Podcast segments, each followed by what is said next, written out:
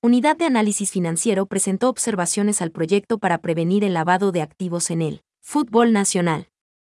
En la Comisión de Régimen Económico, Marco Manotoa, representante de la Unidad de Análisis Financiero y Económico, UAFE, expuso la necesidad de realizar un análisis estratégico respecto del proyecto de ley de prevención de lavado de activos en el fútbol ecuatoriano, de iniciativa del asambleísta John Vinuesa.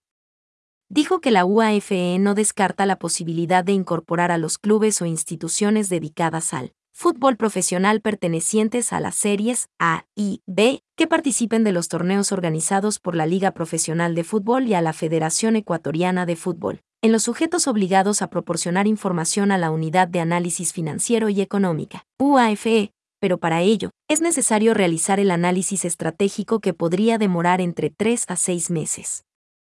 recordó que el artículo 12 de la Ley de Prevención, Detección y Erradicación del Delito de Lavado de Activos y del Financiamiento de Delitos faculta a la entidad a incorporar nuevos sujetos obligados a reportar y bien se podría agregar a los clubes o instituciones dedicadas al fútbol profesional. El asambleísta John Vinuesa recordó que su propuesta modifica el artículo 5 de la ley, a fin de regular las actividades económicas de las personas naturales y jurídicas dedicadas o que tengan vínculos con el fútbol profesional, a fin de prevenir que esta actividad sea empleada como medio para el cometimiento de infracciones penales, lavado de activos o enriquecimiento ilícito.